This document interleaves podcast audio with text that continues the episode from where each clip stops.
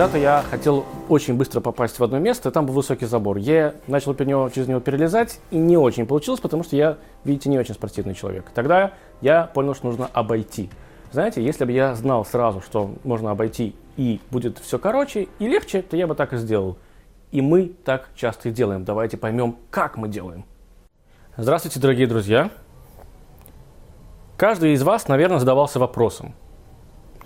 Я хочу сделать что-то очень классное, но не хочу особо, если честно, много париться. Если перевести это на нормальный русский язык, я хочу добиться результата быстро, но не хочу особо мучиться. И, наверное, часто многие из нас начинали, собственно, идти этим путем, и потом, да, это как, знаете, я когда-то решил поменять сам розетку, подумал, ну что там такого, я все пойму, все раскурочил, чуть не доманул себе током, потом остановился, посмотрел, как это работает в YouTube, позвонил своему отцу и сделал как надо. Чаще всего обычно происходят такие истории с ремонтами, когда у меня очень много друзей, которые сами решили делать ремонт, ну, чтобы сэкономить. сэкономить. Я же все могу, на самом деле, там тоже в том, в том же самом YouTube все понятно. Я сейчас, я сейчас там полы сниму, я поравняю стены, и там три года они живут до сих пор в этом ремонте, они уже не могут его закончить. Почему я начал об этом говорить? Это очень частая история. Мы всегда почему-то начинаем думать, что мы можем делать все сами. Причем мы знаем, как это делать. Причем мы знаем, как это сделать быстрее. А потом мы кого-то нанимаем, что-то нам кто-то начинает помогать, ну, там, начинаю, я сам могу починить компьютер, да, я сам могу, не знаю, там, починить колесо, и вот это все пошло-поехало. И мы приходим к выводу, что каждый должен заниматься своим делом. Но почему у нас откуда вот эта вот мысль, такая уверенность, которая потом в итоге э, заканчивается просто ничем? Есть э, высказывание в поучении отцов, снова же, оно звучит так. Он, это был такой Рабан Гамлель, один из величайших мудрецов, обычно говорил так – исполняй его волю как свою собственную. Его имеется в виду волю Всевышнего. Чтобы понять, я приведу вам небольшую притчу. Э, наш Дараби Ишуа, сын Ханани, так пишет, пишет в Талмуде, говорят, что он общался, и он сказал, знаете, был один раз такой момент, когда ребенок произошел меня своей мудрости. Маленький ребенок, он величайший мудрец. Все начали спрашивать, каким образом. Он говорит, я вам расскажу.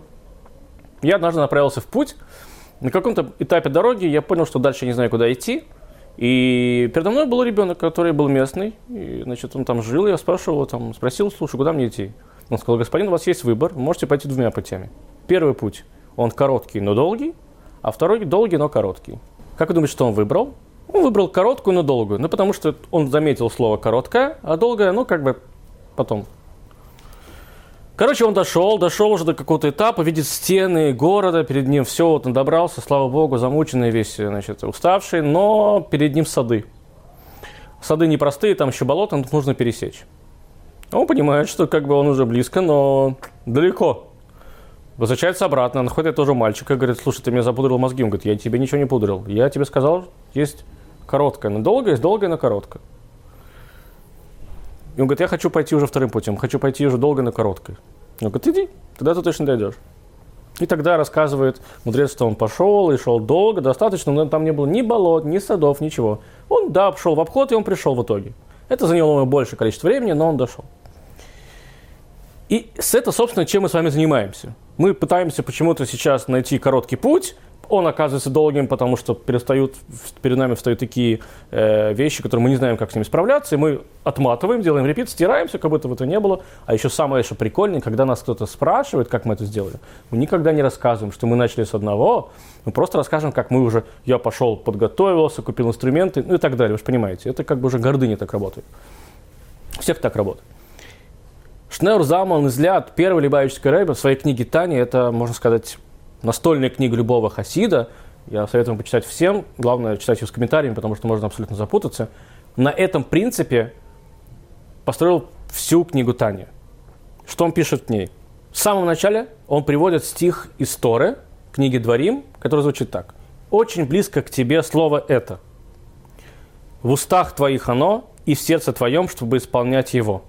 Это написано, чтобы объяснить с помощью Бога, сколько в самом деле – близко это слово. То есть объяснить длинную дорогу, но кратко. Я объясню, что я хочу сказать. Тора требует от нас всех от евреев, от народов мира, неважно кого, очень много, казалось бы, всего, что нужно сделать. 613 заповедей, 620 заповедей, 7 заповедей. Кто-то постоянно что-то требует. Но хочется задать вопрос, и он очень даже объективный и легитимный. Если тебе, например, вот представьте себе, что есть некий Вася, которому для него кашрут, то есть ограничения в еде определенного типа, они абсолютно никак э, не затруднительны. Он, в принципе, не любит есть. Есть такие люди, поверьте мне. Ну, все равно, что кушать. Бананы, либо там э, ветчину, грубо говоря, да? Ну, там, стейк вкусный, либо, я не знаю, там, картошку жареную просто каждый день. Есть такие люди, им все равно. Поэтому, когда ты ему говоришь, что вот это кошерно, это кушать можно, это кушать нельзя, теперь тебе нужно поменять посуду, теперь нужно ждать там после а, мяса, тебе нужно подождать 6 часов, чтобы поесть молочное, и после молочного 1 час. Ну, все, все, он говорит, да без проблем. Ну, как бы, ну, без проблем. Напротив него сидит другой Вася, они тески, да, который обожает кушать, ну просто. И тут начинаешь ему рассказывать весь этот геморрой, он говорит, господи, зачем это все? Не, ну это не для меня. Я, конечно, люблю Тору, я верю в Бога, но вот это вот это я нет, я, я, я, я люблю покушать. А вот этому Васе, который тезка, который любит покушать, для него, например, шаббат вообще не проблема. Он не любит работать. Ну вот вообще, лежать, ничего не делать, пу, легко. Не пользоваться телефоном, да все равно, я буду книги читать, мне все равно. И для него это тоже классно. А вот этот, который вообще нормально может без еды обходиться годами, да, я шучу, но все-таки, да, он не чувствует никакого там недостатка в пище, для него он, он такой живчик, он прям, как так, электричество, как не электричество, нет, я хочу в театр, бла-бла-бла. И как бы все. У людей раз разные подходы. Но Тора, на секундочку, требует ото всех одного и того же, чтобы все делали так. Как это можно требовать вообще? Насколько это легитимно? И это хороший вопрос, потому что, ну, как бы, казалось бы, мне это далеко, для меня это не подходит, я не могу так жить. Первый Любавич Креви пишет в самом начале своей книги, что нет, это для тебя близко.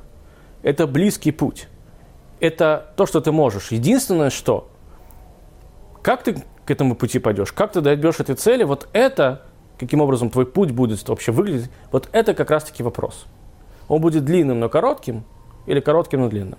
Теперь давайте попробуем разобраться, что же это за два пути. Во-первых, самая основа основ, которую Любавический Рэбе, первый Любавический Рэбе закладывает в книгу Тани, это очень простая основа с одной стороны, с другой стороны не так уж себе. Он говорит, смотрите, человеческий организм и то, как Бог создал человека, в принципе, создан следующим образом. И он должен работать так, что разум должен владеть, как вы думаете, чем? Правильно, сердцем и эмоциями. Не просто так наша голова находится выше, чем наше сердце. Даже просто в физическом смысле. Разум – вещь интересная. Он может быть холодным, и он должен быть холодным. Разум может быть горячим, но вся его задача – это осмыслить поступки, которые совершает человек. Вся его задача – продумать эти поступки. Вся его задача – вложить в них какую-то цель. Сердце, люди, которые думают сердцем, видели таких людей. Они очень, во-первых, ранимые. Во-вторых, они могут часто совершать ошибки. А иногда после этих ошибок им становится еще хуже. Сколько войн, сколько пакостей люди совершали друг другу, сколько войн начиналось из-за того, что кто-то кого-то обидел, и это попадало нам в сердце. Это действительно попадает в сердце. Когда ты смотришь хороший фильм – когда ты смотришь э, на что-то очень типа, тебя что-то трогающее, нельзя сказать, что трогает твой разум. Это можно сказать, но это очень высшая степень. Это трогает твое сердце.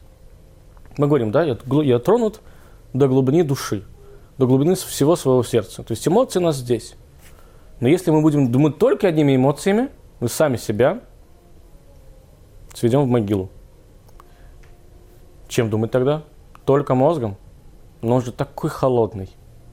Он настолько иногда прагматичный, скучный, что, ну как же уже без эмоций?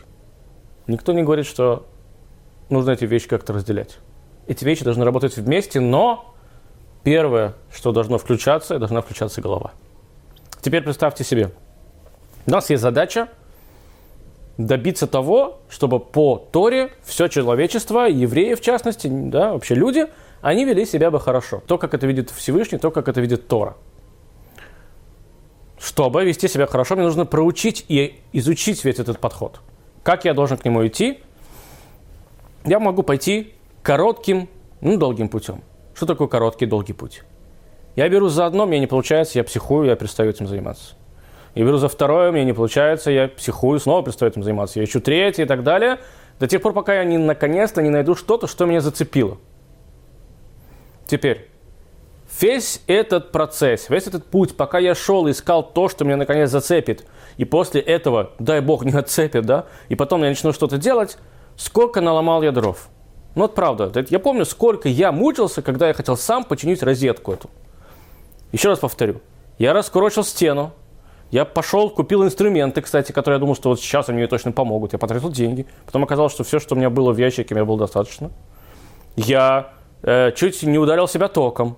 Я наорал на своих детей, чтобы они отбежали от розетки, потому что это опасно. И, там, и потом пришла жена, начала, захотела готовить, а дома темно, потому что я все электричество выключил, да? Я же этим занимался. Ну, слушайте, потратил на это два часа. Ну, просто как бы надо было подумать. Весь этот путь, пока я его делал, пока я шел по этому пути, я наломал дров, короче, по-русски говоря. И я, какой-то момент у меня был момент отчаяния, типа, ну все, надо вызвать мастера, как бы все, я... До тех пор, пока я просто не понял причину, знаете, как это плохой пример, но, как говорят, что когда больной, да, сознаешь, что он больной, это уже половина лекарства. Ну, то есть я понял, что у меня ничего не получается, все, сорян, я, видимо, не туда иду. И я это осознал, начал искать какие-то другие пути. Какой другой путь, как я уже сказал, это YouTube. Я включил YouTube, посмотрел 20 минут, разные ролики с разным подходом. Несколько раз расстроился, что купил новые розетки да, и, и, и инструменты. Но после этого я за все за 3 секунды я все сделал. Я потратил больше времени, да, до этого, ничего не добившись. Здесь я потратил меньше времени, это был долгий путь, но в итоге стал коротким. Человек, который хочет заниматься Торой и который знает, что сейчас, когда он будет что-то браться, у него может даже что-то не получаться. Но рано или поздно у него это получится, и рано или поздно он набьет себе шишки. Это как кататься на велосипеде. Все-таки вы поедете. У этого человека, во-первых, больше себе самоуверенности, и этот человек действительно да, добьется. Потому что тот человек, который будет браться за разное и бросаться после того, как у него ничего не получится, он не дойдет до конца. Просто не доедет. Я, кстати, из-за этого так и не умею до, до сих пор кататься на велосипеде. Что-то я думал, что это очень легко. Но я могу водить машину. Здесь меня как-то хватило э, взять себя в руки и довести это дело до конца. Хотя это было долго. Мы почему-то уверены, что в тот момент, когда я что-то хапанусь, я сразу, у меня все это получится. Все люди разные, дорогие мои друзья, все разные. Кто-то может чинить розетки, кто-то может писать музыку, кто-то может играть в театрах, но легко может быть такое, что тот, кто играет в театре хорошую роль, будет плохо чинить розетки. И тот, кто хорошо чинит розетки, выйдет на сцену и сыграет эту роль хорошо. Нет. Я не говорю, что мы не должны ценить себя. Я говорю, что мы не должны себя переоценивать. Другими словами, если вы знаете, что перед вами есть выбор, если вы пойдете по этому пути, и он точно, рано или поздно, долго ли, но доведет вас до цели, и вы ее добьетесь, идите по нему. Если вы не уверены, то потом почему-то мы всегда с вами виноваты. Все в окружении, только не мы. Розетка тупая, э, отвертку, значит, мне положили в набор, она не подходит. Ну, что-то какое-то сумасшедшее. Мы, кстати, не просто так же начинаем бить то, что мы не можем починить. Тупая клавиатура на компьютере, там, да, все как бы. Кто тебе сказал? Почему-то ты думаешь, что начиная, если когда ты печатаешь, что ты будешь печатать, как в фильмах там печатают секретарши хорошие. Надо, они сидели годами это делали, извините меня. Теперь у тебя не получается, клавиатура тупая, она там неудобная, эти, кноп, эти кнопочки западают. Нет.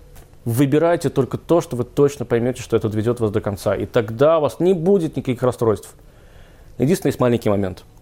Нужно взять и найти терпение вот на это.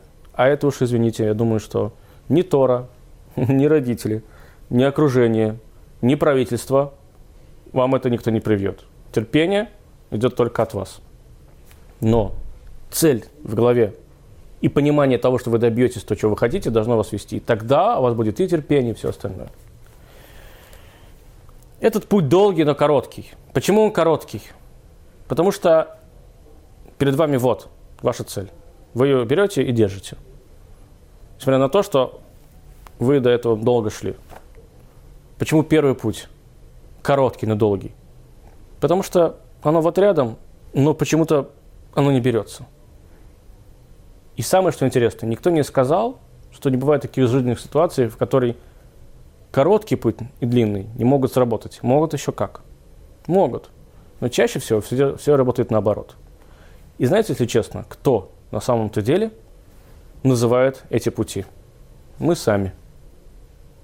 Для кого-то этот путь будет долгим, коротким, для кого-то он будет короткий, долгий, и этот будет его называть так, он добьется своей цели, а этот будет называть его по-другому, и он тоже добьется своей цели, будет идти разными подходами. Но наше терпение, наш взгляд на жизнь – это то, что делает наш путь. Давайте будем идти к этому долго, но рано или поздно придем. Давайте, если уж вы вышли на улицу, идите до конца, на остановке, и там вы точно сядете. Очень хороший пример. Вы стоите на дороге, ловите такси, может приехать, может не приехать. Но если дойдете до остановки, туда точно приедет автобус, и вы точно оттуда уедете. Хорошего вам пути.